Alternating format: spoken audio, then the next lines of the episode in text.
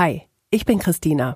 Im echten Leben komme ich aus Bielefeld, arbeite beim Radio. Mein Mann heißt Christoph, mein Kater Kriechbaum. Bei Twitter folge ich vielen spannenden, lustigen, interessanten Menschen. Wie sind die denn im echten Leben? Haben die was zu erzählen? Ich horch mal. Folge 14. Jan, Alter. 35. Ich lebe in. Pinneberg. Bei Twitter bin ich. Verwandelbar. Auf einer Skala von 1 bis 10. 10 ist das Beste. Geht's mir gerade? 6. Für eine 10 bräuchte ich. Verantwortungslosigkeit. Die größte Herausforderung in meinem Leben ist. Da zu sein. Dabei fühle ich mich unwohl. Im Mittelpunkt zu stehen, wenn es um meine Person geht. Das befindet sich unter meinem Bett. Krempel. Diese Person tut mir gerade gut. Meine Partnerin. Das schönste Kompliment ist für mich, Du hast mir geholfen. darauf bin ich nicht gerade stolz. Ein wenig zerstreut zu sein. Das würde ich sofort tun, wenn ich keine Verpflichtungen hätte. Reisen. Gerade vermisse ich sehr, Unterwegs zu sein. diese Person wäre ich gerne für einen Tag. Barack Obama. Zu diesem Zeitpunkt in meiner Vergangenheit würde ich gern zurückreisen. Als ich Ende 20 war. Deshalb habe ich das letzte Mal geweint. Vor Freude, weil etwas bewilligt wurde. Und deshalb habe ich das letzte Mal gelacht. Über eine Antwort bei Twitter. Diese Superkraft hätte ich gern. Brauche ich im Moment nicht. Das habe ich fürs Leben gelernt. Es läuft nicht immer so, wie man es will. Und es ist nicht immer einfach. Beste Schimpfwort ever. Blödmannsgehilfe. Das werde ich nie, nie, nie vergessen. Das Gefühl, wenn jemand anderes für einen da ist. Jan, herzlich willkommen zu deiner ganz eigenen Folge in Echt jetzt. Hi. Hi. Jan, du bist für mich ähm, bei Twitter der große Retweeter. Das ist für mich äh, immer ganz schön, weil du ganz viel von dem, was ich schreibe, likest und retweetest. Und ich habe bei dir immer so das Gefühl, du bist jemand, der das Rudel zusammenhält. Ist das so? Ob es zusammenhalten ist, weiß ich nicht. Also was ich wichtig finde bei Twitter ist tatsächlich, dass es nicht nur geliked wird, sondern auch geteilt, weil einerseits krieg- kriegt man sonst die Reichweite dafür nicht. Andererseits lernt man auch andere Leute nicht kennen. Und ähm, dadurch wird meiner Meinung nach, wenn man viele oder mehrere Leute kennenlernt, Twitter einfach interessanter. Weil wenn man nur vier, fünf Promis folgt, ja, geht das Persönliche dabei einfach verloren dann auch. Aber für mich bist du schon sowas wie so ein Connector. Ähm, ich habe das Gefühl, dass du ganz viel Wert drauf legst, dass äh, die Leute, die du magst oder denen du folgst, äh, ja, dass die einfach in die Welt da rauskommen. Ähm, das scheint dir irgendwie ein Bedürfnis zu sein. Empfinde ich das richtig? Genau, also ich finde es äh, wichtig, dass man in Kontakt bleibt, beziehungsweise halt neue Leute kennenlernt. Ähm, nicht nur bei Twitter. Bei mir ist es jetzt zum Beispiel auch so, dass es viele Leute von Twitter in die reale Welt geschafft haben, was auch ein kleines bisschen daran liegt, dass wir hier in Hamburg halt relativ nah zusammenhängen. Und da hat sich eine schöne Gruppe entwickelt, ähm, die sich durchaus regelmäßig trifft und die auch immer mal wieder was zusammen macht. Und dadurch entwickeln sich halt einfach ähm, auch Freundschaften, die durchaus schon viel bedeuten. Heißt für dich ist Twitter nicht nur ein Paralleluniversum, wie ja für viele andere es ist, sondern irgendwie sowas wie ein Tor in die Welt? Kann man das sagen? Ja, schon. Einerseits, weil man seine Gedanken halt einfach teilen kann. Und gerade dadurch, dass man dann auch Menschen findet oder in, mit Menschen in Kontakt kommt, die es ähnlich sehen, die ähnlich fühlen, schafft man einfach diese Verbindung untereinander. Was halt auch das Schöne ist äh, bei Twitter, man muss sich nicht vorher kennen.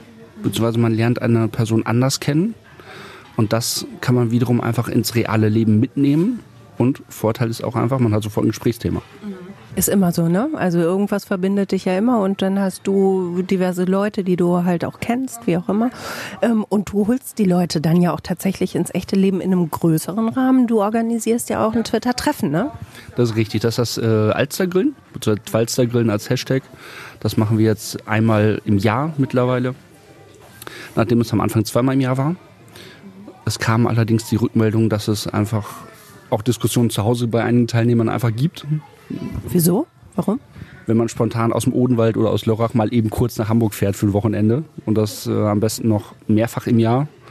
Entweder möchte die Frau da mit oder aber es ist halt einfach auch ähm, Zeit, die in einer Partnerschaft verloren geht zum Beispiel oder sowas, gerade wenn man weiter weg wohnt. Und ganz offen und ehrlich gesagt ist es auch ein finanzieller Aufwand. Ja. Von daher ähm, kam dann halt die Frage einfach, wie häufig wollt ihr das machen? Und was für uns als Organisatoren auch wichtig war, ist Planbarkeit. Und deswegen haben wir jetzt vor letztes Jahr das erste Mal gesagt, wir machen das einmal im Jahr. Dafür aber lange im Voraus bekannt gegeben, damit man planen kann. weil es auch Teilnehmer gibt, die fragen ganz gezielt beim aktuellen Treffen, wann müsste ich mir für nächstes Jahr Urlaub nehmen. Ähm, aber Partner darf ich nicht mitbringen? Natürlich. Klar. Okay, aber die müssen auch nicht bei Twitter sein? Nö, einfach mitbringen. Wie gesagt, äh, vielleicht fangen sie dann ja deswegen an. Weil ich habe äh, meinem Mann schon gesagt, wir fahren dahin. Ähm, der hat mit Twitter überhaupt nichts zu tun und sagt, oh, die Vögel, die gucke ich mir doch mal an, was ihr da so abhängt. Ähm, deine Partnerin ist ja bei Twitter, ne? Genau, das stimmt. Die wird äh, dieses Jahr dann auch das zweite Mal wieder mit dabei sein. Mhm. Und wir haben auch auf den letzten Treffen immer mal Partner mit dabei gehabt, die nicht getwittert haben. Was auch eine ganz lustige Anekdote zu dem Ganzen ist, dass wir eine Teilnehmerin hatten, die sagte, ja, ich gehe da einfach mal vorbei. Und die Tochter von ihr sagte, mach das nicht, das sind nur Freaks. Und war das so? Offensichtlich nicht. Sie ist jetzt, glaube ich, das zweite oder dritte Jahr mit dabei. Von daher, so schlecht kann es nicht gewesen sein. Aber das ist wirklich so für viele, ne? Die Außenwahrnehmung, also bei Twitter, was da abgeht, komisch oder so, ne? Ja, ich glaube, ähm, dass Twitter an sich natürlich viel Fiktives mit dabei hat. Ich glaube persönlich, dass jeder Tweet so fünf bis zehn Prozent Wahrheitsgehalt hat. Teilweise. So wenig? Manchmal auch mehr. Ich glaube schon, dass manche Sachen durchaus überspitzt dargestellt sind, manche Sachen einfach ergänzt werden. Aber insgesamt auch durch die Twitter-Treffen, auf denen ich jetzt war, ähm, erlebt man die einfach als ganz normale Leute. Und es ist halt auch schön, dass immer wieder alle zusammenfinden. Bei uns war es jetzt zumindest so, dass es bisher immer stressfrei war. Und für dich und deine Partnerin hat äh, Twitter, glaube ich, auch eine ganz besondere Bedeutung, kann das sein? Genau, wir haben uns ähm, vor ungefähr anderthalb Jahren kennengelernt. Über Twitter? Über Twitter. Da spielte halt das eine Rolle, dass man sich kennengelernt hat, ohne man sich gesehen zu haben, weil man halt Gedanken nachvollziehen kann, weil man Gedanken teilt auch. Und dann war es halt einfach so, dass der Kontakt mehr geworden ist. Und dann haben wir uns einfach mal getroffen und dann hat sich das so ergeben. Heißt, ihr wart erst verliebt in, in die Sätze des anderen? Sozusagen, ja. Und wie war das dann, als ihr euch getroffen habt? Da hat sich doch wahrscheinlich erstmal eine riesen Erwartungshaltung aufgebaut, oder? Erwartungshaltung in dem Moment eigentlich nicht. Sie wohnte ähm, 550 Kilometer weit weg und mein Ansatz war oder mein Gedanke war, ich fahre einfach runter Kaffee trinken und danach gucken wir mal weiter, weil dann ist die Sache mit dieser Erwartungshaltung eine andere. Weil wenn man sich auf ein Date trifft oder sowas, finde ich, formuliert man immer eine ganz bestimmte Erwartungshaltung an die ganze Sache. Wenn man aber sich mit jemandem trifft und sagt, wir gehen einfach mal Kaffee trinken und dann gucken wir einfach mal weiter, dann glaube ich, geht man einfach entspannter an die ganze Sache auch ran. Und dann? Es ist jetzt ein bisschen neugierig, aber ich würde mich interessieren, wie das weitergegangen ist bei euch. Also wie gesagt, ähm, dann wie gesagt waren wir einfach mal Kaffee trinken. Dadurch, dass das eine größere Entfernung war, ähm, bin ich halt von Donnerstag auf Freitag da geblieben. Es war relativ schnell klar, dass das einfach hervorragend passt. Und ähm, kurz danach waren wir dann zusammen. Und jetzt wohnt sie seit Oktober bei mir. Abgefahren und Twitter hat es gemacht. Twitter war's. Es ist nur Twitter. Das ist so viel mehr als Twitter, aber da sind wir uns, glaube ich, alle total einig. Ne? Ähm, ja, bei dir dann auch. Und äh, wie ist es jetzt? Ihr seid ja nun beide auch noch aktiv bei Twitter. Ähm, und jetzt aber als Paar, beäugt man sich da, wenn beide Partner bei Twitter sind? Beäugen nicht so wirklich mal, abgesehen davon, ich finde, man sollte ein entsprechendes Vertrauen an diese Person haben, gerade wenn man sie von Twitter her auch kennt. Ich glaube nicht, dass es großartig sich ändern wird, wie man twittert. Ansonsten muss man einfach dieses Vertrauen in eine Beziehung haben, auch wenn mal irgendwelche Anspielungen kommen oder sowas, dass man sich A immer noch zugetan ist. Andererseits, dass man auch einfach weiß, derjenige, egal wer von beiden es ist, geht äh, mit anderen Personen entsprechend um. Dass man auch ganz klar mal sagt, hör mal, Freundchen, bis hierhin und nicht weiter. Ich bin in einer Beziehung. Äh, mal abgesehen davon, dass wir das halt auch ganz offen kommunizieren, das ist relativ offensichtlich. Von daher glaube ich, wenn jemand darüber hinausgehen möchte, macht er es ganz bewusst. Und dann darf man auch ganz klar sagen, bis hierhin und nicht weiter. Du hast ja auch eine Tochter. Wie war das für dich, ähm, als deine Partnerin dann nach Hamburg gezogen ist oder nach Pinneberg vielmehr? Also es war für sie sehr ungewohnt. Es ist ja so, dass sie seit ungefähr drei Jahren jetzt ähm, bei mir wohnt. Und natürlich war es für sie nach zwei Jahren eine Umstellung im Prinzip, dass auf jemand, jemand Neues da war. Das läuft auch nicht immer stressfrei ab, aber ich glaube, mittlerweile sind sie auf einem Level, wo sie ganz gut miteinander können. Meine Tochter ist pubertär, von daher ist es immer ein Auf und Ab. Also Pubertät ist ja auch so mit der schrecklichste, äh, der schrecklichste Zustand ever, oder? Ich kann mich an meine Gott sei Dank nicht mehr so erinnern. Echt nicht? Ich habe die noch total präsent. Also wenn ich das sehe bei ähm, Freunden, die Kinder in der Pubertät haben, dann denke ich immer, oh, ich weiß es noch ganz genau, wie es sich anfühlt. Alles ist scheiße. Ja, das kommt halt durch und ähm, zwei Minuten später kommt sie an, lehnt sich an und sagt, hör mal, ich brauche gerade mal deine Nähe. Das gehört einfach dazu und da muss man als Elternteil oder als Eltern einfach dazu stehen, dass es einfach so unterschiedlich ist. Fällt nicht immer ganz leicht, muss so bringen.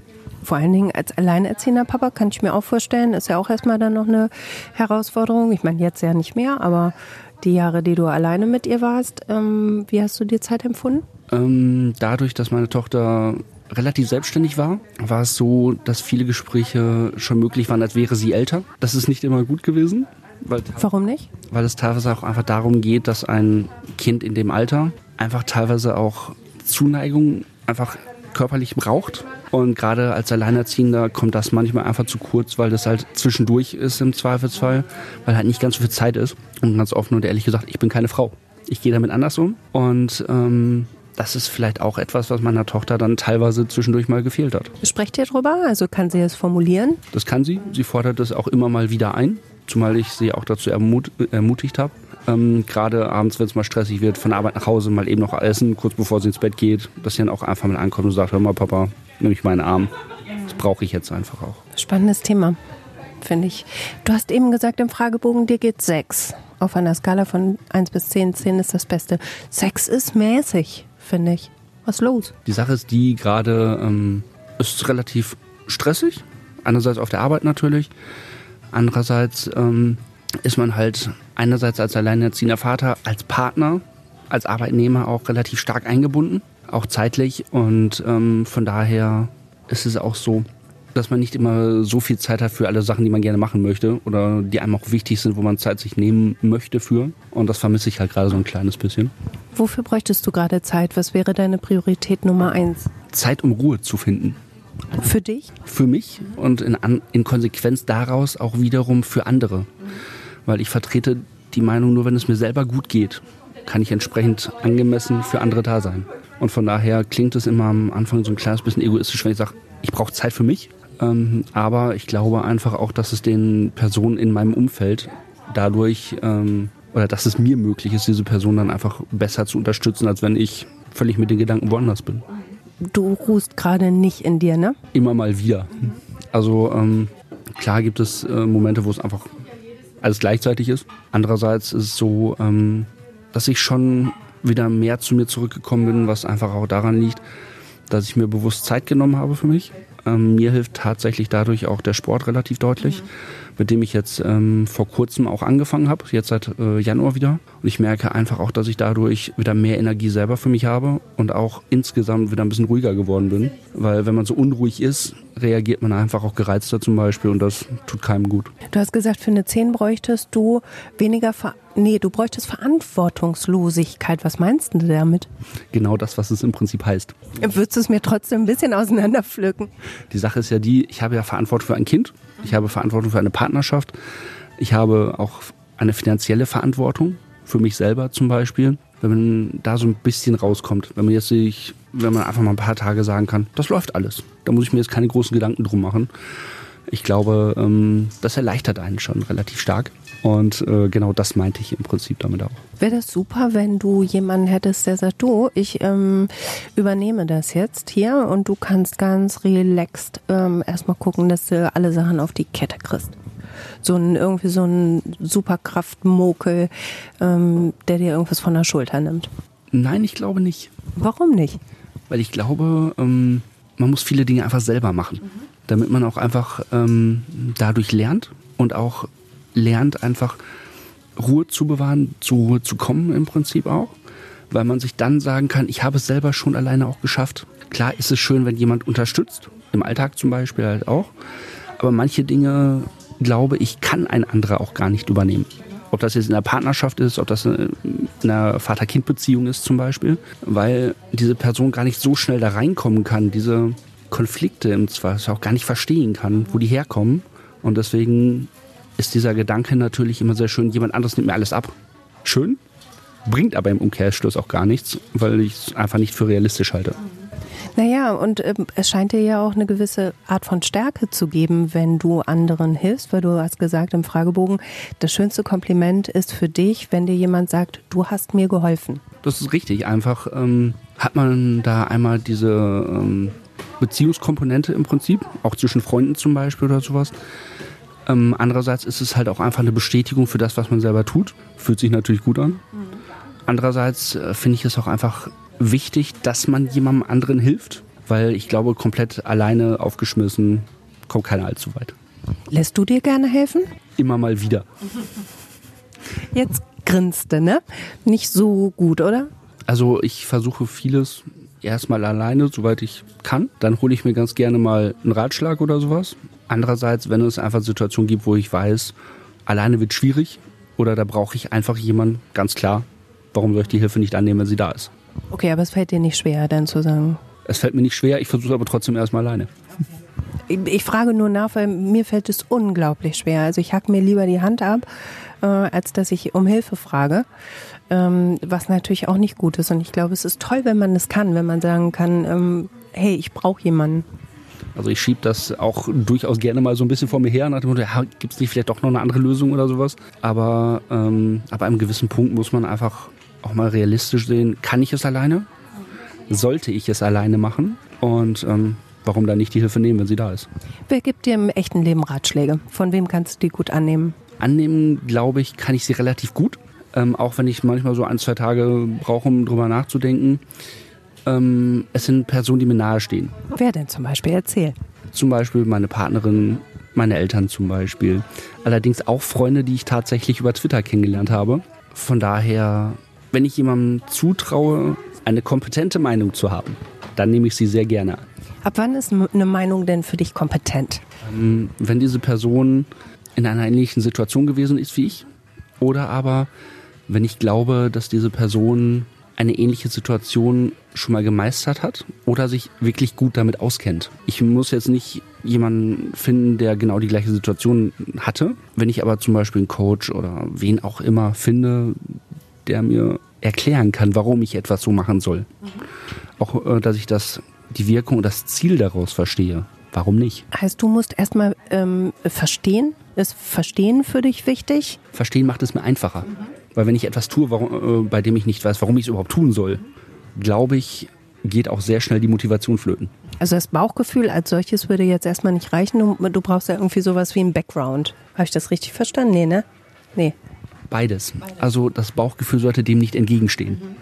Das ist halt der Punkt. Ähm, manchmal hat man auch ein Bauchgefühl zum Beispiel, was sich dann mit dem deckt, was ich von einer anderen Person höre. Mhm. Dass das, das im Prinzip bestätigt und sowas dann auch.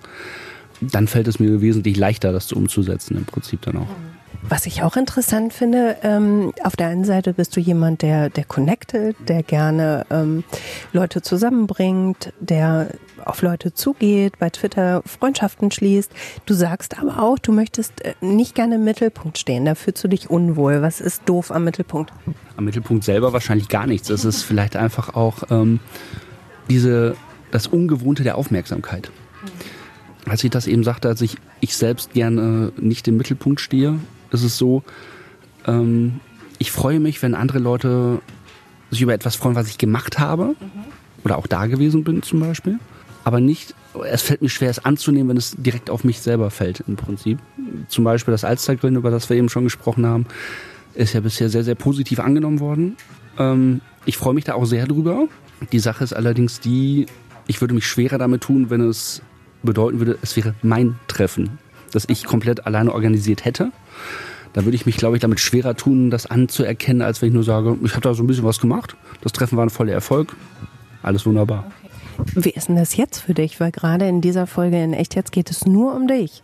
Es ist deine Folge. Du stehst hier im Mittelpunkt. Ist das irgendwie weird? Weird nicht. Es ist ungewohnt. Aber warum nicht einfach mal was machen? Einfach mal so ein bisschen raus aus der Komfortzone. Ist das Rausgehen aus einem Wohlfühlding für dich gerade? Ein bisschen, was einfach an dem Mikro liegt. Wie gesagt, ähm, dadurch, dass wir beide auf Twitter auch schon so ein bisschen was zu tun hatten, fällt es mir relativ le äh, leicht, dir einfach zu begegnen. Das Mikro dazwischen Ja, ich glaube, die Nervosität lässt langsam aber sicher nach. Das ist einfach Übungssache vielleicht. Okay, aber dass ich dich ausquetschen darf, ähm, das ist ja nun auch keine Selbstverständlichkeit. Ne? Gerade für jemanden, der sagt, ich stehe nicht so gerne im Mittelpunkt, dann zu sagen, okay, ich öffne mich Fragen, die ich vorher auch äh, gar nicht weiß. Ähm, bin hier in der Hotellobby, um mich herum ist irgendwie ziemlich Rambazamba. Ähm, und trotzdem geht es gerade nur auf dich. Wir konzentrieren uns auf dich. Das ist schon ja, schon anders. Ne? Natürlich ist es anders, aber ich finde, wenn man die Möglichkeit mal bekommt, es auszuprobieren, warum nicht? Ne? Ähm, es ist natürlich auch so ein zurückgeworfen werden auf sich selbst. Und ähm, ich finde, das kann man sich mal trauen, weil man erzählt ja auch eigentlich über sich selbst, was man bisher erlebt hat. Bei Freunden würde ich es auch tun. Wir haben nur jetzt ein Mikro dazwischen. Was ich jetzt ein ganz schönes Kompliment empfinde. Danke. Ähm, Habe ich, ist ein Kompliment, ne? ja, okay. Da muss ich immer schon wieder nachfragen. Ähm, jetzt habe ich den Faden verloren. Fuck die Scheiße. Ähm, wenn du mir jetzt so gegenüber sitzt, du wirkst erstmal sehr klar, ganz analytisch, ähm, ja, schon sortiert. Ähm, ich weiß aber auch von dir, weil du es mal getwittert hast, ähm, dass auch in dir eine richtige Wut im Bauch steckt eine richtige Wut. Ja, das kann immer mal wiederkommen. Also ähm, ich versuche im Gespräch schon durchaus sortiert zu bleiben. Natürlich kann ich mich auch immer mal sehr gut aufregen, gerade auch ähm, bei Sachen, die ich ungerechtfertigt finde. Gib mal ein Beispiel. Ähm, wenn jemand ungerecht behandelt wird zum Beispiel. Oder ähm, das, das ist auch so ein Thema auf der Arbeit, wobei da habe ich es relativ gut im Griff. Wo ich mich wirklich groß darüber aufregen kann, ist, wenn jemand nicht bereit ist zuzuhören. Das mag im Freundeskreis sein, das darf auf der Arbeit sein. Ich habe ja äh, auch mit Kunden zu tun. Was machst du? Sagst du mal, schieb's mal einmal kurz ein. Ähm, ich arbeite im Einzelhandel und äh, bin da in der Optik beschäftigt. Heißt, ähm, da passiert es dir auch, dass die Leute nicht zuhören oder ähm, geht es dann eher mehr um Kollegen, ähm, die dir nicht zuhören? Welche Situationen machen dich sauer? Also die, das sind teilweise Situationen, wenn ich versuche, Kunden etwas zu erklären. Gerade ähm, wenn sie eine andere Perspektive haben ähm, wir uns aber in einem Rahmen bewegen, in dem wir uns bewegen müssen, zum Beispiel auch rechtlich. Datenschutzerklärung ist so eine schöne Sache. Mhm. Ähm, und wenn sie dann nicht bereit sind zuzuhören, einfach, das hat auch mit Dazwischenreden zu tun, das hat auch mit Respekt im Gespräch zu tun. Ähm, da muss ich immer, immer ein ganz kleines bisschen durchatmen und denken, ja, versuche es jetzt nochmal in Ruhe. Vielleicht kommt es an. Bisher hat es meistens geklappt.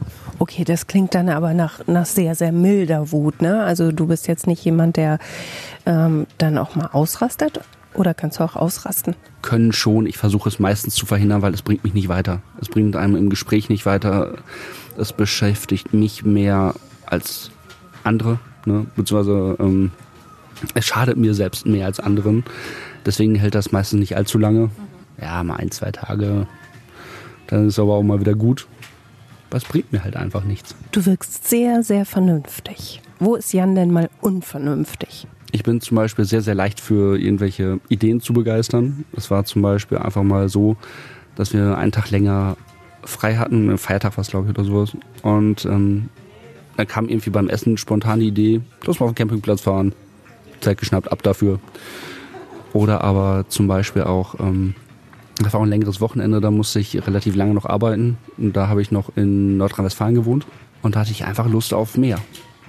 Und dann habe ich mir ins Auto gesetzt, bin einfach über Nacht an, an die Nordsee gefahren. Auch da geblieben und am nächsten Tag einfach wieder zurück. Ob das jetzt vernünftig oder unvernünftig war, es tat gut. Und es klingt für mich eher nach Spaß als nach Unvernunft.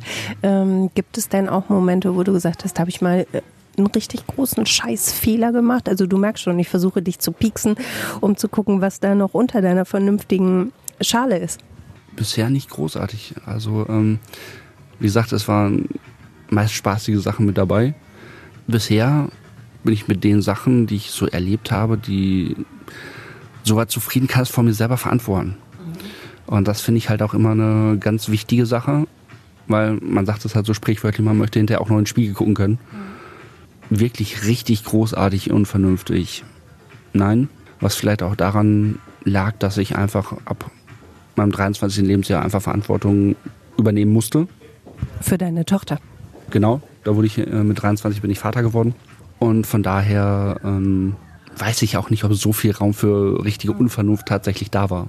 Wie war das, so jung Vater zu werden? War das für dich ähm, ein gutes Alter, um Vater zu werden? Es war okay.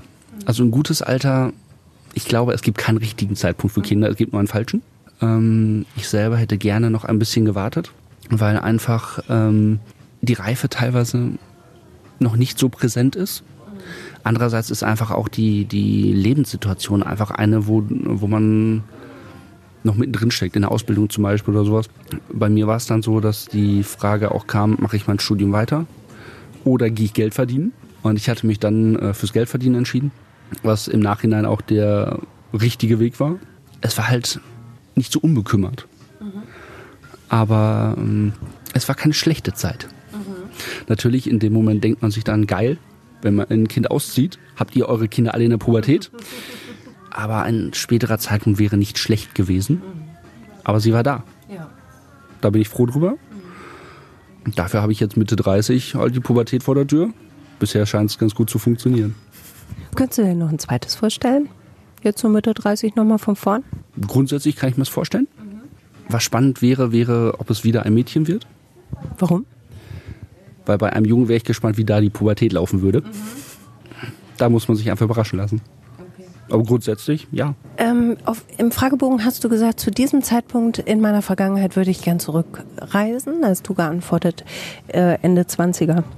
Also deine 20er. Was war da los? Ende 20. So lange ist er noch gar nicht her. Da war es einfach so, dass ich mit meiner Ausbildung fertig war. Es war ein Einkommen da. Ähm, das war so der Anfang von einer gewissen Ruhephase im Prinzip. Ähm, weil man hatte schon so ein bisschen was erreicht und äh, man konnte sich auch so ein bisschen selber wieder orientieren. Was möchte ich machen, was werde ich machen? Zu dem Zeitpunkt war es so, dass ich ähm, auch viel unterwegs gewesen bin, auch für meine Tochter, weil einfach 350 Kilometer dazwischen lagen in dem Fall dann auch. Was mich auch an der ganzen Sache interessiert hätte, wenn ich die Möglichkeit hätte, ähm, wie es gewesen wäre, meine Tochter früher bei mir zu haben ob das auch ähm, an dem Verhältnis zwischen mir und meiner Tochter etwas verändert hätte im Prinzip. Wir verstehen uns sehr gut, bis auf die Pubertät. Aber ähm, ich wüsste nicht, ob es nicht vielleicht noch anders wäre. Und das wäre halt eine ganz spannende Frage für mich. Heißt, du würdest auch was anders machen, anders entscheiden, wenn wir jetzt zurückreisen äh, in deine N20er? Ich weiß nicht, ob ich es anders machen würde, weil ich glaube, dass viele Dinge deswegen so funktionieren jetzt weil es vorher so gelaufen ist. Es geht aber einfach um die, diese Perspektive, es anders machen zu können. Ob das sinnvoller gewesen wäre, das kann man immer erst hinterher sagen. Was deine Tochter von Twitter und was du da alles so anstellst? Sie hätte theoretisch die Möglichkeit, nee, hat sie gar nicht. Ähm, sie hat einen Twitter-Account, was einfach an der Tatsache liegt, dass ich möchte, oder auch vor zwei, drei Jahren wollte, dass sie ähm, sich mit sozialen Medien beschäftigt, in einem Rahmen, den man kontrollieren kann. Weil die Sache ist nämlich die, ähm, mit 12 dürfen die, oder 12, 13 glaube ich, ist, dürfen die sich alle bei Facebook anmelden. Und dann möchte ich einfach, oder mein Anspruch ist, dass ein Kind dann weiß, was geht und was geht nicht. Ich vertrete zum Beispiel die, äh, die Meinung, Fotos von meiner Tochter haben nichts im Internet zu suchen. Und wenn, sollten es Fotos sein, wo man guten Gewissen sagen kann, ja, okay, kann man machen. Weil ich glaube einfach, ähm, gerade sechste, siebte, achte Klasse, da geht es richtig ab zwischen den Kindern. Äh, mal abgesehen auch ähm, von anderen Gefahren, die im Internet lauern im Prinzip. Und deswegen hat sie damals vor zwei Jahren, glaube ich, einen Twitter-Account bekommen, der ähm, auch über mein Handy mitlief. Heißt, ich weiß, was sie da macht.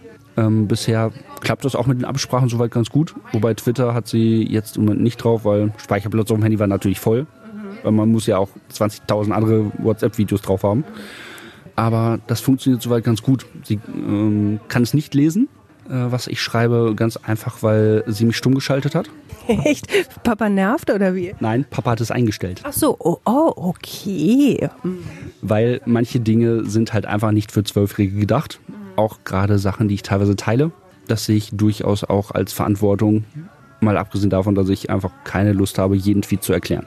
Aber das käme dann auf dich zu wahrscheinlich, ne? Na klar, mit Sicherheit.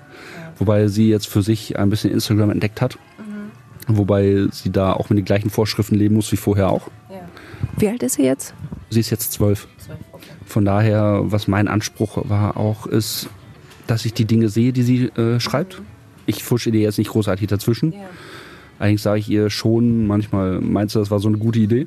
Ähm, und ich finde einfach, auch wenn ich dadurch der fieseste Vater der Welt bin, ähm, dass man einfach ein Auge drauf haben muss. Ich glaube, das Schicksal teilst du mit ganz, ganz vielen Eltern, die ihre Kinder reglementieren, was soziale Medien angeht. Aber es ist dir ja schon wichtig, ihr zu erklären, ja, da gibt es das alles und bitte beschäftige dich äh, damit. Du willst sie nicht fernhalten. Ne? Ich glaube, es macht keinen großartigen Sinn, weil ähm, die Sache ist die, ich glaube, die Kinder sind mit dem Internet so stark schon aufgewachsen, dass sie sich teilweise relativ gut auskennen und ähm, gerade wenn sie dann irgendwie Hilfe von Freunden kriegen oder sowas, findet man immer mal eine Lücke, wie man da durchkommt. Mir geht es ja nicht darum, dass sie es nicht haben darf. Und mir geht es auch nicht darum, dass ich ihr nicht vertraue. Es geht darum, dass ich anderen im Internet nicht vertraue. Und ähm, deswegen möchte ich einfach einen geschützten Rahmen schaffen, in dem sie sich bewegt. Das wird mit Sicherheit in den nächsten Jahren weniger werden, weil sie dann hoffentlich auch weiß, was sie da tut. Und am Anfang finde ich das Heranführen von Kindern an das Internet durchaus wichtig. Aber Papa hat ein Auge drauf. Was sonst? Kommen wir nochmal zurück ähm, zu den Freundschaften, die du ähm, über Twitter geschlossen hast. Wie stelle ich mir das vor? Wie, wie hat sich das entwickelt? Wer ist dein enger Buddy geworden von Twitter? Also entwickelt hat es sich einfach mal durch ein spontanes Treffen. Ähm, da hat man sich einfach mal bei mir um die Ecke getroffen, ist mal irgendwie zusammen was essen gegangen oder so. Und dieser Kreis wird halt nach und nach immer größer. Und ähm, ja, wer hängt da häufig mit drin? Ähm, Abendfarben hängt da mit drin, Skalidie hängt da mit drin, ähm, Nordlicht das Hu ist da mit drin, äh, Baron von Lovi, Meyers Home, Kosha ist da mit bei. Es sind reichlich Leute. Es ist halt immer so ein ähm, fast schon regelmäßiges Treffen, so ein, alle ein bis zwei Monate je nachdem, wer halt auch immer so ein bisschen damit Zeit hat, dann auch. Und das ist halt immer ganz nett. Da wird man da mal zum Grillen eingeladen, dann ist man da mal zum Essen. Jetzt, zu Halloween waren sie bei uns. Von da, da waren wir, glaube ich, 12, 13 Leute. Ja, ist halt so ein lockerer Austausch im Prinzip. Und je nachdem, was man dann halt erzählt, findet man halt unterschiedliche Gesprächspartner in der Gruppe dann auch. Und dadurch vertiefen sich die ganzen Treffen im Prinzip dann auch. Und dann kann man halt hinterher auch davon reden. Man redet über Freundschaft. Heißt also, deine Partnerin hast du über Twitter kennengelernt. Du hast einige Freunde über Twitter kennengelernt. Gibt es Menschen in deinem Leben, die mit Twitter überhaupt gar nichts, nichts zu tun haben? Größtenteils meine Familie. Mhm. Ähm, was mich einmal ein bisschen zum Schmunzeln brachte, war die Nachfrage von meiner Mutter und die sagte, wie funktioniert das da eigentlich, dass ihr euch kennenlernt? Mhm. Ähm, aber realistisch gesehen ist es ja einfach parallel zum Alltag im Prinzip auch. Man trifft sich mal halt irgendwo, bleibt in Kontakt, man bleibt im Gespräch und so ergibt sich das, aber größtenteils meiner Familie hat mit wieder gar nichts am Hut, wo ich auch nicht böse drum bin, weil dann schreibt man, glaube ich, nochmal anders. Oder man muss halt alle blocken. Und gibt es noch Real-Life-Freunde, ähm, die mit Twitter nichts zu tun haben, die dann auch sagen, hm, der Jan, der hat aber noch so ein komisches anderes Leben da in diesem Internet? Ja, gibt es. Ähm, Freunde, die ich teilweise schon sehr, sehr viele Jahre habe, die haben sich Twitter mal angeguckt, haben davon dann nicht so viel gehalten, irgendwie konnten, wollten sich nicht damit beschäftigen. Und sie wissen, dass ich da unterwegs bin, aber selber haben sie relativ wenig damit am Hut. Egal, ob jetzt aus dem Netz, ähm, von Twitter oder ähm, im echten Leben, was muss für dich ein guter Freund mitbringen? Verständnis, was auch an gleich ähnlichen Erlebnissen liegt, weil ich glaube, dann ist das Verständnis einfach nochmal mehr. Und das führt so ein bisschen zu dem von eben, er muss zuhören können. Beziehungsweise er muss auch Rückmeldung bzw. Kritik geben können, ohne damit ähm, abwertend zu sein zum Beispiel. Klar kann man mal einen blöden Spruch machen oder sowas. Aber ich finde, man sollte sich auf einer Augenhöhe bewegen. Ähm, weil dann funktioniert es relativ gut. Und dann ist auch der äh, gegenseitige Respekt einfach dafür da. Vor allen Dingen weiß man dann aber auch, wie ist es gemeint es fällt mir schwer bei jemandem, mit dem ich ein Gespräch habe, wo auch Kritik geäußert wird, egal ob positiv oder negativ, wenn ich mich dann immer fragen muss, wie ist das eigentlich überhaupt gemeint? Das ist immer so ein bisschen anstrengend.